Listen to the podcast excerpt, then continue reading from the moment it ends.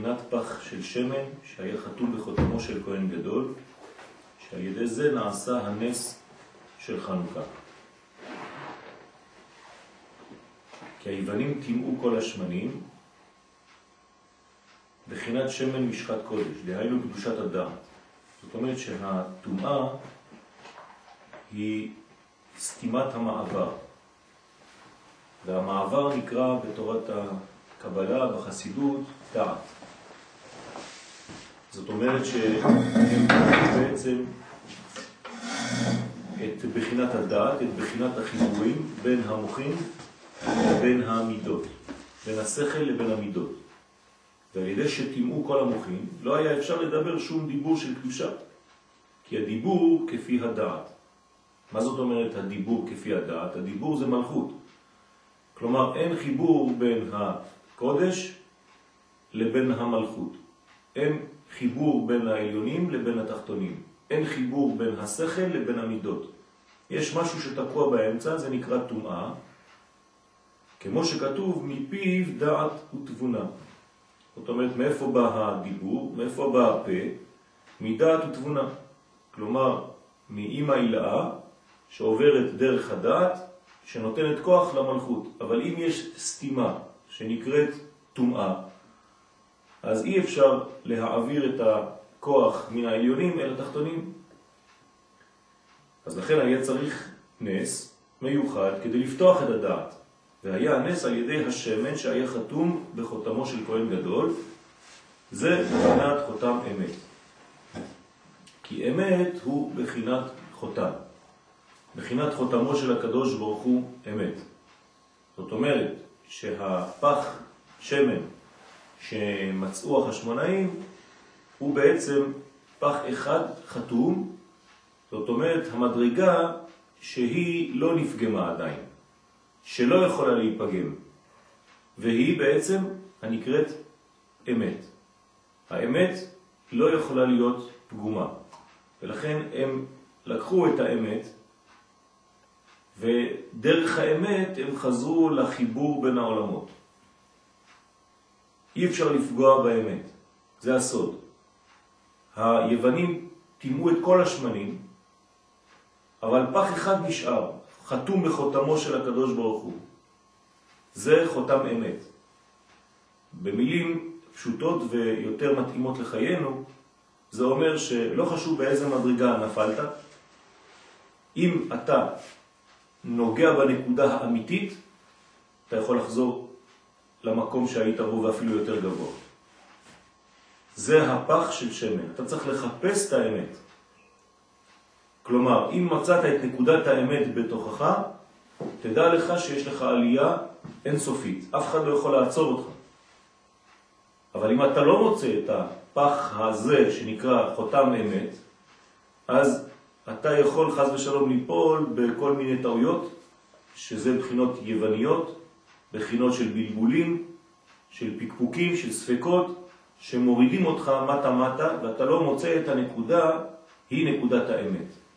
איפה נמצאת נקודת האמת הזאת? כן? חתומה בחותמו של כהן גדול, זאת האמת הפנימית, המדרגה הנקודתית הפנימית ביותר שנמצאת אצל האדם, שאם הוא נוגע בנקודה הזאת והוא אמיתי באמת ורוצה באמת את הדברים, שום דבר לא יכול לעצור בעדו. כי הכהן הגדול היה נכנס לפני ולפנים לחפר שם על אבונות בני ישראל.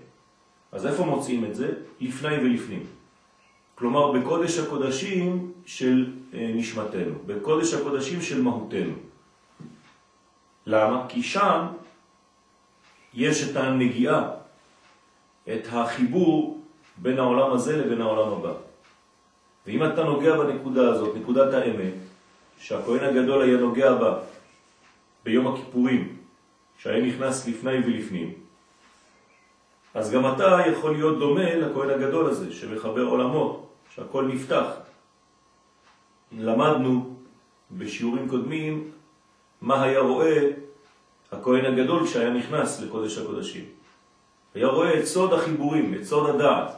זאת אומרת, היה רואה את כל הזיווגים האפשריים בכל התחומים שבחיים. מה מוליד מה, ומה שורש למה, ומה תוצאה של מה. אם אתה נכנס גם אתה לקודש הקודשים, לבחינת חותם האמת, לנקודה הפנימית הזאת של הנשמה, גם אתה תראה את כל החיבורים האלה. כלומר, אתה תדע בדיוק מה מוליד מה בחיים שלך, מה מוביל אותך לדברים כאלה או אחרים. איך לא ליפול, כי אתה יודע את כל המסלולים. אתה רואה את המסלול מלכתחילה אם הוא מוביל לנפילה או אם הוא מוביל לברכה. לכן, הכהן הגדול, זה הסוד, היה נכנס לפני ולפנים לחפר שם על העוונות בני ישראל. מה זה לחפר? להסיר את המיותר כדי לחזור למקור הנקי. כי הרי אם ניתנת כפרה לעם ישראל, משמעות הדבר שהפנימיות נקייה. כי מה זה כפרה? כפרה זה להסיר את הלכלוך החיצוני. אבל הוא מלאכותי, הוא לא דבר טבוע בשורש, הוא לא נוגע בכלי עצמו, במקור עצמו, הוא רק חיצוני לו. לכן על ידי כפרה אתה מסיר את הלכלוך ואתה חוזר לאמת הפנימית. לטהרם ולהוציאם מכל עוונות על ידי הכתורת שהניח על האבן השתייה. אז מה עושים שם? מה זה מניחים כתורת על אבן השתייה? מניחים קשר על אבן השתייה, על המקום שממנו הושתת העולם. האדם נקרא עולם קטן, אתה צריך להניח קשר בחלק הפנימי ביותר בתוכך, והקשר הזה קושר אותך, מחזיר אותך למהות האלוהית. כי אבן שתייה ששם היה עומד הארון עם לוחות האבן, זה היה נקודת האמת. נקודת האמת היא נקודת ההתחלה. נקודת האמת היא נקודת השורש, הבחינה הראשונה שהייתה. אז אם אתה חוזר לשם, אם אתה חוזר לנקודת ההתחלה, לנקודת הראשית, להתחדשות, אז אתה נוגע בנקודת האמת. כתורת זה קשר, כי האבן שתייה ממנו הושתת העולם. אצל האדם זה ממנו הושתת האדם, זה אותו דבר. אז תחזור לנקודה ההתחלתית, הבראשיתית שלך. ועיקר יסוד העולם הוא אמת. כלומר, העולם עומד, על שלושה דברים העולם עומד, אחד מהם, אחד מהיסודות זה האמת. כלומר, האמת היא יסודו של עולם. כי על אמת עומד עולם. כמו שאמרו רבותינו ז"ל במסכת אבות פרק א', כי השם יתברך מקיים העולם וחותמו של הקדוש ברוך הוא אמת. כלומר, הקיום של העולם, אפשרות זה שהעולם קיים בכלל, זה בגלל שיש אמת. האמת היא בלתי ניתנת לערעור, היא בלתי, בלתי ניתנת לפגם, ולכן היא תמיד נשארת, בעינה עומדת. ושום יווני בעולם, ו- ושום דומה ליווני בעולם, לא יכול לגעת בנקודה הזאת. יותר מדי פנימית, יותר מדי עליונה, מכדי נגיעה. אין נגיעה במקום הזה. רק למי ששייך הדבר הזה. למי שייך הדבר הזה? למי שמסוגל להיכנס לפני ולפנים, ועם ישראל מסוגל לזה. לכן ניתן לעם ישראל היכולת הזאת לגעת בנקודת תשתית, בוא נגיד, של העולם, אבן השתייה, אבן התשתית. ולכן עם ישראל, על ידי הכהן, כי אנחנו ממלכת כהנים וגוי קדוש, הקדוש ברוך הוא נתן לנו את המפתח של הראשית של כל הבריאה. כלומר, אבן השתייה היא הנקודה המקשרת בין ההתחלה של העולם הזה לבין מה שהיה לפני העולם הזה. אז כשנוגעים בנקודה הזאת, בעצם חוזרים לכל מה שהיה לפני. אתה בנקודת הציר, המחברת. אצל האדם זאת נקודה פנימית מאוד, שאם האדם מצליח לגעת בנקודה הזאת, הכל נפתח בפניו. וזה החיפוש שלנו בחיים. הייתי אומר שאנחנו צריכים לחפש את פח השמן כל חיינו, לא רק בחנוכה. בוא נגיד שהסיפור הזה הוא סיפור של כל החיים. שכל החיים שלנו יוונים מנסים לחבל ולטמא, וכל החיים שלנו אנחנו מחפשים את נקודת האמת הזאת. ונקודת האמת הזאת לא תמצא אותה כי אם בקודש הקודשים של עצמך. אז אתה צריך לתת לעצמך את כל האפשרויות כדי להגיע למקום הזה. אתה חייב להיות במקום הנכון, בארץ ישראל. אתה חייב להיות בזמן הנכון, לקיים את החגים, את המועדים, את הימים הקדושים. ואתה חייב לחזור לנפש הפנימית של ישראל שבתוכך, כלומר לקיים תורה ומצוות. בלי זה אתה לא, אין לך סיכוי לגעת בנקודת האמת. אז נקודת האמת הזאת היא נקודה התחלתית בראשיתית שממנה הושתת העולם. כנס לנקודה הזאת, חפש אותה, ברגע שתמצא אותה, הכל בנוי על הנקודה הזאת. אתה תמצא את כל הקשרים שם. היא נקודה כמו שמש, נקודה שממנה הכל נפתח. זה המפתח להכל. על כן נקודת האבן שתייה, שהוא יסוד העולם, הוא בחינת נקודת האמת. שם בעצם יש מאלף עטב דרך המם, זה נקרא אמת. הכל כלול שם. שזה עיקר יסוד וקיום העולם שממנו הושתת העולם. ולכל אחד מאיתנו יש נקודה כזאת.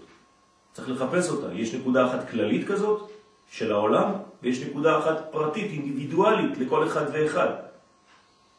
ועל כן שם היה עומד הארון, שהיו מונחים בו הלוחות. דהיינו התורה שהיא עיקר האמת בחינת תורת אמת. כלומר, התורה הפנימית, תורת הקבלה, תורת הסוד, הזוהר הקדוש, זאת הנקודה הזאת. כשאתה לומד זוהר, כשאתה לומד פנימיות, אתה בעצם לומד לחפש ולמצוא את הנקודה הזאת. זה לא סתם לימוד של הקניית חומר לימוד חדש שלא למדת עד היום. זה לא אינפורמציה. זאת תורה שנכנסת לנקודה הזאת, ולא בכדי קוראים לה תורת אמת. תורת האמת, חכמי האמת, הם נקראים חכמי הקבלה, לא סתם, בגלל שהם קרובים מאוד, נוגעים, מסתובבים סביב הנקודה ומצליחים לגעת בה. ומי שנוגע בה, כמו האריזל, כמו רבי שמעון בר יוחאי, כמו הרמח"ל הקדוש, כמו שכל החכמים האלה ועוד, הבעל שם טוב, זכותם יגן עלינו, מי שנוגע בנקודה הזאת, אז הוא נפתח לפניו כל העולם. הוא רואה את כל המנגנונים המקשרים סיבות ותוצאות. ועל כן נקרא אבן שתייה. בחינת לוחות האבן. כן, הלוחות של אבן הם חלק בלתי נפרד מאבן השתייה. הייתי אומר שהחומר שממנו היו עשויים הלוחות הם בעצם אותו חומר רוחני שממנו עשויה אבן השתייה. כאילו הקדוש ברוך הוא לקח מאבן השתייה וחצב משם את הלוחות הראשונים. זה אותו, אותו חומר, חומר יסודי, חומר בראשיתי. דהיינו, בחינת אבן טוב, שהוא עיקר האמת המאיר בעצמו. האמת הזאת לא צריכה הערה מבחוץ. אני מזכיר לכם את הצוהר תעשה לטבע. האם הצוהר הייתה אבן יקרה או חלון פתוח מבחוץ? אז כאן אנחנו רואים שזה אבן יקרה שמאירה מעצמה. זאת אומרת, הקדוש נתן בתוכה תכונה כזאת של הערה. בחינת אבן טוב, כי הלוחות היו של אבן טוב. כלומר, אבנים טובות, אבנים של טוב, אבנים של בחינת אהבה. טוב בתורת החסידות זה נתינה, זה אהבה. וירא אלוהים את האור כי טוב. מי שמשפיע הוא נקרא טוב. יוסף בן 17 שנה, גמטריה טוב, היה רואה את אחיו בצון. זה בחינת הטוב, זה היסוד. כמו שאמרו רבותינו ז"ל של סנפירין היה, סנפירין. מה זה שסנפירין היה? כן, יש אבן ספיר בפנים, אבן ספרית, אבן של ספירות, אבן שהיא מחומר מיוחד שמראה לך את התוכן הפנימי של כל היקום. ועל כן שם, במקום האבן, שתייה, שם עיקר עליית התפילה. כי שם זה מקום הקשר, האמיתי. אם היית יכול בזמן העמידה לכוון לאותה נקודה, אתה צריך לכוון. לא סתם לכוון אה, למנגנון רחב. כתוב, והתפללו דרך ארצם. מה זה והתפללו דרך ארצם? אי אפשר להתפלל אלא דרך ארצם, דרך ארץ ישראל, זה ידוע. אבל אם אתה כבר בארץ ישראל, אתה צריך להתפלל לכיוון ירושלים. ואם אתה בירושלים, אתה צריך להתפלל לכיוון בית המקדש. ואם אתה קרוב לבית המקדש, תכוון למקום הזה, ותנסה לראות את זה בעיני רוחך, את אבן השתייה הזאת, תדמיין לך אותה, ותדמיין שהתפילה שלך כמו חץ, הולכת, נוגעת בנקודה הזאת, ומשם עולה למעלה. כי זה שער השמיים. כלומר, זה, זה הציר, זה, זאת נקודת החיבור, נקודת הדבק בינו לבינינו. זה דבר עצום, דבר גדול מאוד שאנחנו נוגעים בו עכשיו. כי עיקר עליית התפילה על ידי האמת. וזה בעצם מבחינה רוחנית ומבחינה של תרגום לחיים שלנו, זה אומר שאם אתה לא אמיתי, אין לך סיכוי שהתפילה שלך תעלה. אתה צריך להתפלל בצורה אמיתית. כל מילה שתוציא מהפה שלך והיא אמיתית, כי אתה חושב אותה, אתה חי אותה, אתה מרגיש אותה, אתה לא רק קורא אותה בגלל שהיא כתובה בסידור, תפילה כזאת עולה. תפילה כזאת מתקבלת. כי הוצאת אותה מתוך החלק הפנימי שלך, האמיתי שלך. היית אמיתי כשהוצאת את המילה, אין סיכוי שהיא תשוב ריקה. היא תעלה, היא תפגע. אבל אתה צריך להיות אמיתי כל רגע, זה דבר קשה. כי יש לנו לפעמים התעוררויות כאלה לנקודת האמת, כמו עכשיו שאנחנו קוראים את זה, אבל כשאנחנו אחר כך עוברים לחיים, אנחנו קצת מתרחקים. וכל הזמן צריך מאמץ, לפעול מאמץ כדי לחזור לנקודת האמת הזאת. כל הזמן לדאוג לאמת הזאת. זה לא פשוט. לפעמים אנחנו קצת אה, ישנים, יותר אה, מתרחקים, יותר עייפים, כן? שוכחים את הנקודה ההתחלתית הזאת. זאת נקודה שהיא חשובה מאוד להבין. ועל כן שם היה הכהן הגדול יכול לטהר את ישראל מהאבונות. חוזר למקור, אין אבונות במקור. אנחנו חוזרים ליסוד היסודי. אין שם אבונות, עוד לא בכלל התלכלכנו, עוד לא התקלקלנו, כן? הכל נקי, הכל טהור. אז מי שחוזר לשם, והכהן הגדול היה שליח של, שלנו, וגם שליח של הקדוש ברוך הוא, כלומר הוא בא תווך, הוא מתווך ממש בנקודה של הדבק הזה, בינו לבינינו, אז הוא רואה את החיבור. אז הוא יכול לתאר את עם ישראל מהאבונות ולהוציאם מהחושך על ידי שנכנס לפני ולפנים. עכשיו אתם מבינים מה זה באנו חושך לגרש בחנוכה. איך אתה מגרש את החושך? על ידי אמת. אם אין לך אמת, אין לך מה לגרש, אתה לא יודע מה לגרש בכלל. רק מי שיש בידו אמת, כן, שנקרא אור, בידינו אור, רק אם יש לך את האור הזה, אתה יכול. הנר של חנוכה שאנחנו הולכים להדליק בעזרת השם הערב, זה האור הזה, זאת האמת הזאת. אתה מדליק אמת בחיים שלך, אתה חוזר לנקודה הבראשיתית הזאת. זה נקרא לפני ולפנים, והתקרב עצמו לעצם נקודת האמת. ועל ידי זה היה יכול להמשיך האור המאיר לצאת מהחושך של האבונות שהוא אור האמת. כי החושך והאבונות והשקר, הכל זה מילים נרדפות, זה אותו דבר. גלות, כן? תיקחו את זה בפרט, תיקחו את זה בכלל, כן? זה אותו דבר. ועל ידי זה מתכפרים כל האבונות. כן? האבון אין לו מקום שם, כי הוא, הוא רק אה, אה, מסך מבדיל.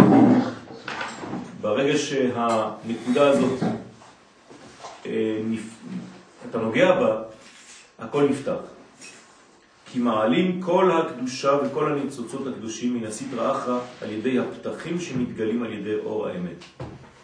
כלומר, אור האמת הזה הוא פועל, הוא אקטיבי. זה לא סתם איזה אור פסיבי שמחכה שיגעו בו. ברגע שאתה פותח את הנקודה הזאת, האמיתית שבך, היא מתחילה לפעול בחייך. מה היא עושה? היא מעלה את כל מה ששייך לך בחיים. היא מחזירה אליך את כל מה שאיבדת במשך הדרך. ואז חוזרים אליך כל הניצוצות, השייכים לנשמתך, השייכים למהותך, השייכים לעבודתך בעולם הזה, ופתאום הכל נהיה ברור. למה אתה שוכח מה אתה צריך לעשות? בגלל שנושרים ממך כל מיני דברים באמצע הדרך. אז אתה מתקדם בחיים, וכל פעם אתה משאיר כאן חלקים של עצמך. אז איך אתה יודע? אז ברגע שאתה נוגע בנקודת האמת... אתה משאיר מעצמך חלקים. אדם נולד עם מהות ותוכן ומגמה, וככל שהוא מתקדם בחיים, הוא שוכח את המגמה הזאת, אם הוא לא עושה עבודה. הוא לא יודע, הוא מתקדם בחיים, סתם. חי, עובד, אוכל, מתחתן ומת. כן. אז הוא לא יודע מה הוא בא לעשות. למה? כי נשרו ממנו כל מיני זיכרונות. הוא פשוט עזב את הזיכרון ונכנס לשכחה. שכחה זה החושך הזה. באנו חושך לגרש, באנו לגרש שכחה. באנו להחזיר לעצמנו זיכרון. איך אתה מחזיר זיכרון? אתה צריך להאיר עם פנס על הפנימיות המקורית, איך שהקדוש ברוך הוא רצה אותך. זה נר חנוכה. אני מדליק את הנר הראשון של חנוכה, זה נר שבא מעולם של בינה, לפני שנולדתי. כן, בינה זה עולם של הבטן של האימא. כשהייתי בעיבור, שם נתנו לי את המשימה שאני צריך לעשות בעולם הזה. אני מדליק את האור, ונר דלוק על ראשו, כך כתוב במסכת, נידה, דף למד. כשהייתי פנקס מקופל, שהייתי כולל את הכל, ונר היה דלוק על ראשי, שם נתנו לי את המשימה.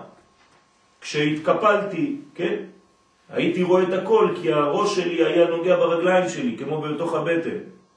לכן העובר הראש שלו נוגע ברגליים. למה? כי המחשבה שלו נוגעת במעשה. אבל כשהוא פותח את עצמו, והוא יוצא לעולם, אז הראש למעלה והרגליים למטה, הוא כבר לא יודע מה, מה הוא צריך לעשות, מה החיבור ביניהם. זה נקרא תומעה. ולכן האדם יש לו נקודות, מפגש, כמו חנוכה, שבהם מחזירים אותו לאפשרות לדעת בדיוק מה הוא צריך לעשות. אבל הוא צריך לכוון בזמן שהוא מדליק את האור, להאיר בנקודה הבראשיתית הזאת, ולחבר כל הניצוצות שנשרו ממנו, כל החלקים שהוא איבד בדרך, כל האפשרויות שנתנו לו כדי להגיע למצב הזה, להכיר ולדעת את מגמתו בחיים. זה מהיר בחנוכה. מילה גדולה, אתה יכול לפרט העניין של המגמה או מה לעשות? כאילו, מה זאת אומרת? בשביל מה, בשביל מה נבראנו? כעם ישראל, בשביל מה נבראנו כאומה? אתה אומר שכל אחד ואחד זה עבודה עוד פעם, עוד אחד ואחד בתוך הכללות. הוא לא דבר בפני עצמו. אם הוא שוכח את מה שהוא בא לעשות, אז הוא לא יודע שהוא קשור לאומה. הוא לא יודע שהוא קשור למגמה כללית של עם ישראל. אז הוא יחשוב שהוא צריך להיות אדם אינדיבידואלי דתי. גם זה נשירה מהשורש האמיתי. כלומר, אם אתה מתחיל לעבוד עבודה זרה, ואתה לא עובד את האמת המקורית כמו שהיא, אם אתה מתחיל לפתח חיים יהודיים, פרטיים, אינדיבידואליים, למרות שאתה מלא תורה ומצוות, אולי אתה בכלל לא בדרך. שכחת את המגמה הכללית של האומה. אבל אם אתה מלא מצוות, אז אתה מלא כלל. לא, לאו דווקא. מי שעושה מצוות והוא נמצא בחוץ על הארץ, כתוב דומה כעובד עבודה זרה בטהרה. נו. אז צריך לשבור את המנגנון הזה. אתה יודע, יש כבר מישהו ששבר את זה. משה רבנו. שבר את הלוחות. למה הוא שבר את הלוחות? כי הוא אמר לנו מספיק, אתם עובדים עבודה זרה. תורה כזאת צריך לשבור אותה. צריך אומץ בשביל לשבור את הלוחות, נכון? מה זה לשבור את הלוחות? אתם לא הבנתם שום דבר. אז אני שובר את התורה הזאת. התורה הזאת לא, לא, לא, לא, לא בשבילכם, אתם לא, לא מבינים אותה בכלל. עדיף לשבור את התורה, כי אתם עובדים אותה כמו עבודה זרה. אז נשים לכם אותה בצד, בתוך הארון, כדי שתזכרו שהתבלבלתם בשיטה, התבלבלתם בגישה. תחזרו לכלל. תחזרו לפנימיות האמיתית. מה זה תורת האמת? מה זה נקודת האמת? תורת הכלל. תורת ארץ ישראל. תורת הקבלה. הזוהר. זה נקודת האמת. זה חנוכה. במילים הכי פשוטות, היוונים רצו שלא נלמד זוהר. זהו. זה מה שהם רצו. ולצערנו היה להם הרבה שותפים. וגם מה זה ללמוד זוהר? כן. לא ללמוד בשביל ללמוד, כי הזוהר הוא הוא הזוהר, הוא נותן לנו את הזוהר של החיים. הוא מביא לנו את היכולת לחבר בין העולמות ולדעת בשביל מה באנו. זוהר זה תורה כללית. זוהר זה תורה של אומה. זה לא לדעת סודות של הוקוס פוקוס, לעשות אה, קונצים. זוהר זה תורת הכלל בארץ ישראל, תורה לאומית. שאזי כל הניצוצות הקדושים רואים את הפתחים. אז פתאום הכל נפתח. פתח רבי שמעון, פתח רבי אבא, פתח רבי יצחק. למה פתח? מה פתח? איפה? לא כתוב בשום מקום פתח, רק בזוהר. כי שם אתה מוצא את הפתחים, ויוצאים מהחושך לאור אם אתה לא מוצא את הפתח. אז איך תמצא את הפתח? איך תצא? אתה רק נתקל כל החיים שלך בכיסאות ובשולחנות, בחדרים חשוכים, כי אתה לא רואה את הפתחים. אז נותנים לך אפשרות לראות את הפתח בחנוכה. חנוכה זה אור הגנוז. זה אורגניזציה מחודשת של החיים שלך. זה נקרא אור הגנוז. ראורגניזציה של חייך. ואז מתבטל הסטרא אחרא ומתקברים כל העוונות. זה זמן של תשובה. לא סתם אומרים חכמים שהזמן האחרון לתשובה, אם לא חזרת בראש השנה ו ו ו ו ו ו ו יש לך עד חנוכה. שהפתקים שקיבלנו בהושענא רבה, לפי החסידות אפשר להעביר אותם עד הערב. אז עוד הערב, בחנוכה, יש לך אפשרות עוד להבין את הסוד הזה ולעשות תשובה אמיתית.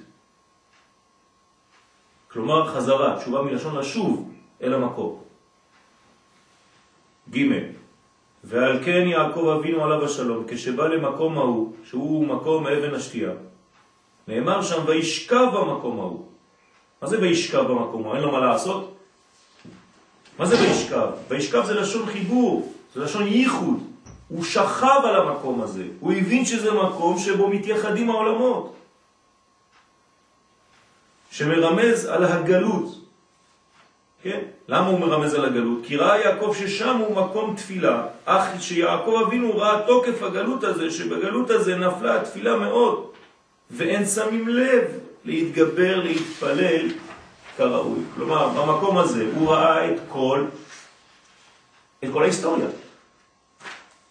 כי הרי הוא נגע במקום הזה, ויפגע במקום כתוב. מה זה ויפגע במקום? לא סתם הוא הגיע למקום, פיזית. הוא כאילו נכנס לקודש הקודשים ביום הכיפורים ומצא את פח השמן, כל מה שאמרנו הוא ראה. אז מה הוא ראה שם? הוא ראה גם כמה גלויות יהיו. הוא פחד. זה לא סתם שהוא ראה סולם וכל האומות עולות ויורדות. זה כל הגלויות, ככה אומרים לנו חז"ל. הוא ראה את כל הגלויות. עכשיו הוא התחיל לפחד, כי הוא ראה בעצם שם, כי שם רואים את כל החיבורים, כן, אמרנו, שורש ותוצאה, סיבה ותוצאה, כל הקשרים האלה, כמו כהן גדול ביום הכיפורים, כשהוא לפני ולפנים. אז הוא ראה את כל המגמות, אבל הוא גם ראה את כל הקושי בדרך. לא לא נכון, אבל יעקב היה ביציאה, בדרך היציאה מארץ ישראל. ויצא יעקב מבאר שבע וילך חרנה. מי שיוצא הולך לחרון. מי שיוצא מבאר שבע, איפה זה באר השבע? בינה. זה שמונה באר שבע, נכון? זה באר של השבע. כלומר המדרגה השמינית, זאת שאנחנו מדליקים הערב. אם אתה יוצא מזה, אתה חייב ללכת חרנה. אתה יוצא לחרון אף השם, חז ושלום. זה בירורים. כן. אז אתה צריך לפני זה לשכב במקום ההוא כדי לדעת מה אתה צריך לעשות. אז כשאתה שוכב במקום ההוא מראים לך את הסרט של כל מה שאתה צריך לעשות ואז הוא רואה את החיפוש ואת הבלבולים ואת רחל שהוא צריך לחפש ואת לאה ואת יוסף ואת כל הבלגן שיהיה לו בחיים אז הוא אומר וואלה איזה בעיה גדולה יש לי פה אני צריך לעשות עבודה רצינית כל החיים שלי למרות שהעתיד הוא טוב אבל כל הדרך היא לא פשוטה אז למה כל זה? בגלל ואין שמים על לב להתגבר להתפלל כראוי. כי התפילה לא נעשית כמו שצריך. כלומר, אנחנו לא יודעים להתפלל. מה זה לא יודעים להתפלל? עזבו את הפן הדתי החיצוני, אמת. לא יודעים לומר את המילים באמת ולגעת בנקודה הפנימית האמיתית. אומרים מילים, לא נכנסים אליהם. זאת בעיה. עדיף מעט בכוונה מהרבה בלי כוונה. ככה אומרים לנו חז"ל. כלומר, אם היינו יכולים משפט אחד בעמידה, לומר אותו אמת לאמיתה, היינו. מפוצצים הרים, עוקרים הרים. אנחנו פשוט אומרים כדי לגמור, עושים כדי לעשות, אוכלים כדי לאכול. כל מה שאנחנו עושים זה כדי להתפטר. למה אתה אוכל ב-12? כי השעה 12, גם אם אתה לא רעב. אמרו לך, ב-12 אוכלים. הייתי בבנק, ראיתי לי שלט שזוג ילדים יושבים בבית ספר ואומר, אוף, מתי השיעור ייגמר? ואז חיילים, אה, מתי המסלול הזה ייגמר? ואז פקידים בבנק, אה, מתי ייגמר היום הזה? ואחד, מתי ייגמר השבוע הזה? נכון. ואז יש תמונה של זוג זקנים יושבים, רק שלא ייגמר הרגע הזה. כן, בדיוק. בדיוק, יפה מאוד. אז זה כל הזמן אותו דבר. כל הזמן, הרגע שאתה חי אותו, אה, אני מחכה ל- לערב. למה? מה יש הערב? אה, הערב יש לנו מסיבה. הכי נוראי. כן? אה, יש לכם מסיבה, אז מה, כל היום שלפני לא שווה כלום. עכשיו אתה מגיע לערב, אתה מחכה למחר. כי הערב כבר לא מספק. כל הזמן אתה... כי אנחנו במרוץ. אז זה, זה, זה העניין שצריך להיזהר, כן? להפוך את המרוץ למרצון. כן? לעשות את הדברים כראוי, להתפלל כראוי, זה נקרא להתפלל, להתקשר לאמת הפנימית. אם לא, אתה יכול לשבור את הלוחות. תפסיק. וכל זה מחמת שעשית רעך מתגברת מאוד ומתפשטת על האדם ומסבכת אותו בכמה וכמה מיני בלבולים עד שאי אפשר לו להתפלל כלל. מה, הרב לא יודע שמתפללים? כולם מתפללים. הוא אומר לך, לא, אתה לא מתפלל, אתה חושב שאתה מתפלל. אמרת את המילים, עשית את הקשרים. התפללת? אתה יכול להגיד שהתפללת? כמה תפילות התפללת באמת בחיים שלך? זה מה שהוא עכשיו אומר. ואנחנו צריכים להיות אמיתיים. ביום האחרון בטח מראים לנו את כל התפילות, נכון? כן. לא רק את כל התפילות, את הכל, את כל הכישורים. זה נקרא תפילה. תפילה זה קשר. אני אגיד במילים אחרות, אם היינו מתפללים כראוי, היינו רואים את כל הקשרים ואת כל הסיבות וכל התוצאות, כמו הכהן הגדול בבית המקדש בקודש הקודשים ביום הכיפור. היינו רואים עולם שנפתח, תלת מימד, כן? כמו מחשב, עם כל מיני חיבורים של אורות בין סיבות ותוצאות. היית רואה נושאים, מה הביא למה, למה פה נפלתי, למה פה הצלחתי, למה פה הכל, הכל נפתח מסביב ככה. 360 מעלות. אתה מסתובב, אתה נמצא בעולם כזה, אתם יכולים לדמיין את זה עכשיו, יש סרטים כדי לדמיין דברים כאלה. זה מה שהיינו צריכים לראות כל פעם שהיינו עושים תפילה. היינו מבינים הכל. הכל היה ברור. אתה בחדר הזה. עד שמחמת זה כמה וכמה בני אדם, כמעט הרוב, התייאשו עצמם מן התפילה. התייאשו, מה זה נתייאשו? עזוב, עם מי אני מדבר בכלל? בטח עם מי אתה מדבר, אתה מדבר סתם באוויר. התייאשו מן התפילה בכוונה ומתפללים רק בפה לבד, בלי כוונת הלב כלל. מחמד שנדמה להם שאי אפשר להתגבר על ריבוי המחשבות המבלבלים מאוד. נדמה לך שאי אפשר, זה, זה סתם, הוא נותן שיעור, כן, מדבר יפה, אבל מי, מי יכול להשיג את זה? אז, אז פה אנחנו נותנים לכם חידוש באופן חגיגי, אפשר. אפשר לעשות את זה, ניתן לעשות את זה וצריך לעשות את זה. זאת התפילה האמיתית. ויעקב אבינו שראה כל זה, כן, ראה את כל הבלגן הזה, ראה את כל התפילות שלנו, כי הרי הוא ראה את הכל מההתחלה עד הסוף, גם אותנו, פה בבית כנסת ובבית ואיפה שאנחנו מתפללים, כל אחד אחד מאיתנו בפרט ובכלל, ראה את הכל, כל התמונה. מסכן הוא שכב במקום ההוא כן? שהניח את עצמו לתוך בחינת שינה, הוא אומר, אבל עדיף לישון, כן? אתה אמרת שהבחינת שינה באחד השיעורים שלך זה לקפל נכון. ולהגיע בדיוק לרמה הזאת. נכון, אז עכשיו אני, אני אומר את ה... כי הרי זה כולל הכל, כן? אם אני נותן כל פעם אותו שיעור, אז חבל. אז בתוך השינה יש את מה שאמרתי, ויש גם את הבחינה הזאת. כי שינה היא גם בחינת גלות מצד שני. נכון? אז כתוב שינה במקום ההוא המרמז על תוקף הגלות הזה שהתפילה הוא בחינת שינה בלי כוונה. כלומר, אתה עושה עמידה, אבל אתה רדום. אתה עומד, אתה כאילו מתפלל, אתה אומר הכל. הכל. עד עושה שלום, ואחר כך יהי רצון שיבנה בית המקדש, אבל רק מילים. וראה אז שבחינת שינה היינו בתוקף הגלות שמתגברת הסטרא אחרא מאוד על עבודת התפילה. עוד שוב פעם, לא להתבלבל, תפילה פירושו קשר. תפילים, ללפות. אז אין שום עצה להינצל כי אם על ידי האמת. אז איך אתה יוצא מזה? לך תהיה אמיתי, תפסיק את הבלבולים, תחזור לאמת. זהו, תפסיק, תפסיק עם כל השטויות, אמיתי, אמת. איך? מה זה אמת? אז תתחיל ללמוד אמת. תתחיל ללמוד את תורת האמת. רק בתורת האמת יחזירו לך את המנגנון הזה. כשאתה לומד תורת האמת, אתה פתאום רואה את גודל השם. זאת התורה, זה מה שהיא עושה, היא פועלת. חוכמה אלוהית. זה חוכמת הזוהר, זאת החוכמה של חנוכה, זה האור שרצו היוונים למנוע. מה הם אמרו לנו? אין לכם חלק באלוהי ישראל. מה זאת אומרת אין לכם חלק באלוהי ישראל? עזוב, מה אתה חושב שתצליח לעשות קשר עם אלוהי ישראל? אין לך חלק, מה, הדיבור הקטן שלך ישפיע בעולמות? עזוב, נו. יש ויש. זה מה שאנחנו באים לומר ליוון. מי זה יוון? זה בתוכנו. למי אני אגיד היום? לאיזה יווני? למי אני הולך לפרסם את הנס היום? לעצמי. אני צריך פרסום הנס. לא סתם אנשים ברחוב. רציתי להגיד משהו? כן, לשאול אמת מחוברת להתבטלות.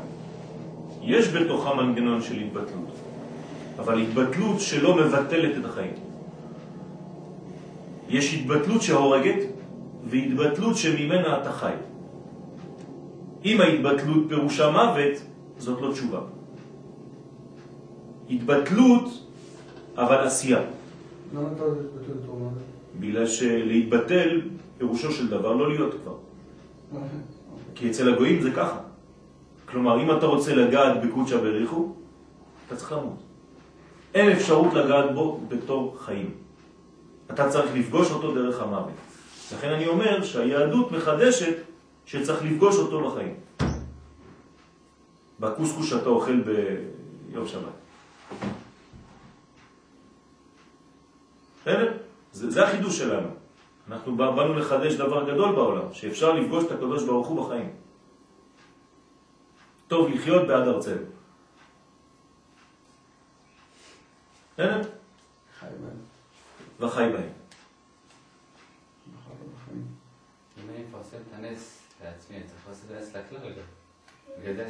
זה לא, אתה לא צריך לפרנס, אה, ל- לפרסם לכלל, כי הכלל מפרסם אותך. אבל למה שם את הנוער בחוץ קודש? זה לא כלל, אתה מתכוון לציבור, ציבור. זה לא כלל. כלל זה נשמה, לא, משהו אחר. אנחנו מדייקים במילים. כן, למדנו מספיק כדי לדייק במילים האלה. כלל זה לא אנשים ברחוב. כלל זה נשמה. אתה רוצה לפרסם לציבור, נכון. למה? כי אתה נגעת בנקודה שאולי תפסת והבנת, ואתה רוצה להתחלק איתה עם האנשים. כשנגעת בדבר טוב, כן, פעם הלכת למסעדה טובה, מה אתה עושה? מפרסם. טוב, כל החברים שלך, וואלה, אכלתי באיזה מקום, וואי וואי וואי, איזה בשר טעים יש שם, כן? אז אותו דבר תעשה. נגעתי באיזה אור, חבל על הזמן. אני פתאום רואה את הקשרים בין הדברים, כדאי לך לטעום קצת. שמעתי שיעור, כן, פרסמו באינטרנט. כן, זה אותו דבר, כן, נכון, נכון.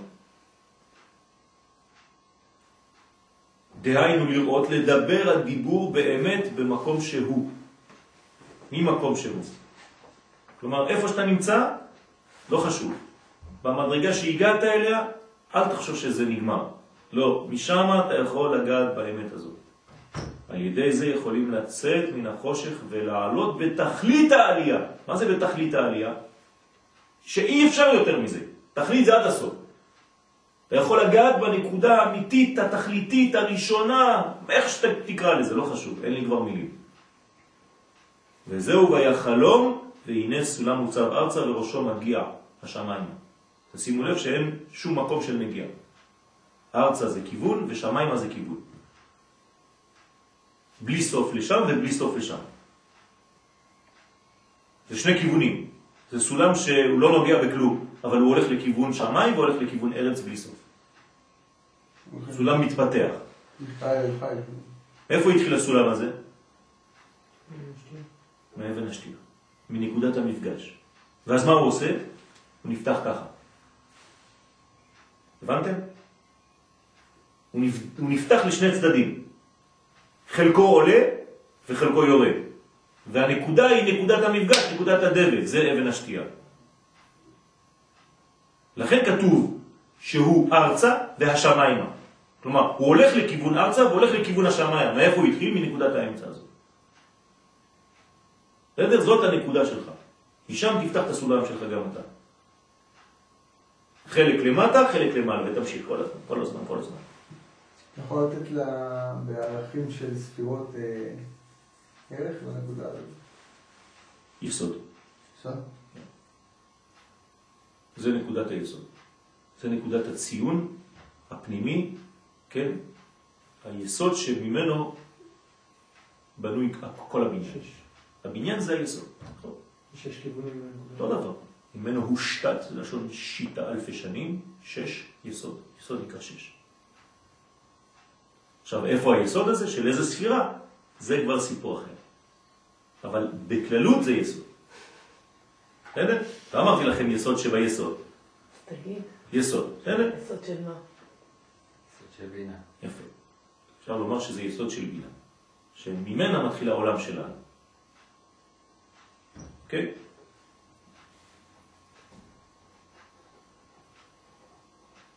אז זה הסולם. סולם זה בגמטריה סיני. זאת אומרת, הכל כלול בסולם הזה. סולם של ערכים. כן? מוצב ארצה וראשו מגיע שמיים. סולם בגמטריה קול. אותו דבר. מה זה קול? פנימיות, סוד. בחינת הכל, כל יעקב.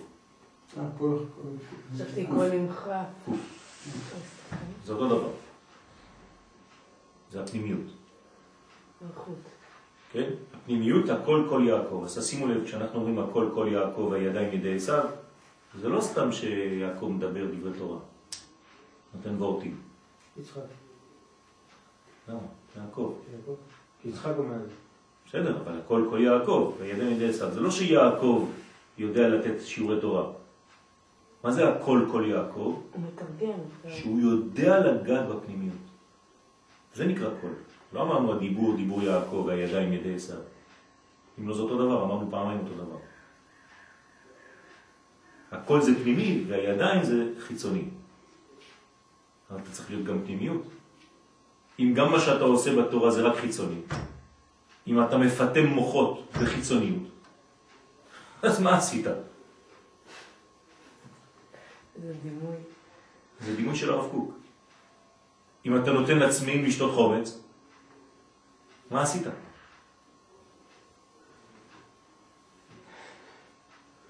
בחינת הכל כל יעקב, שהוא כל היוצא באמת, בחינת תיתן אמת ליעקב, כי כל כלול מאש, מים, רוח, כן הכל, בחינת אמת שכלול משלושה קצוות.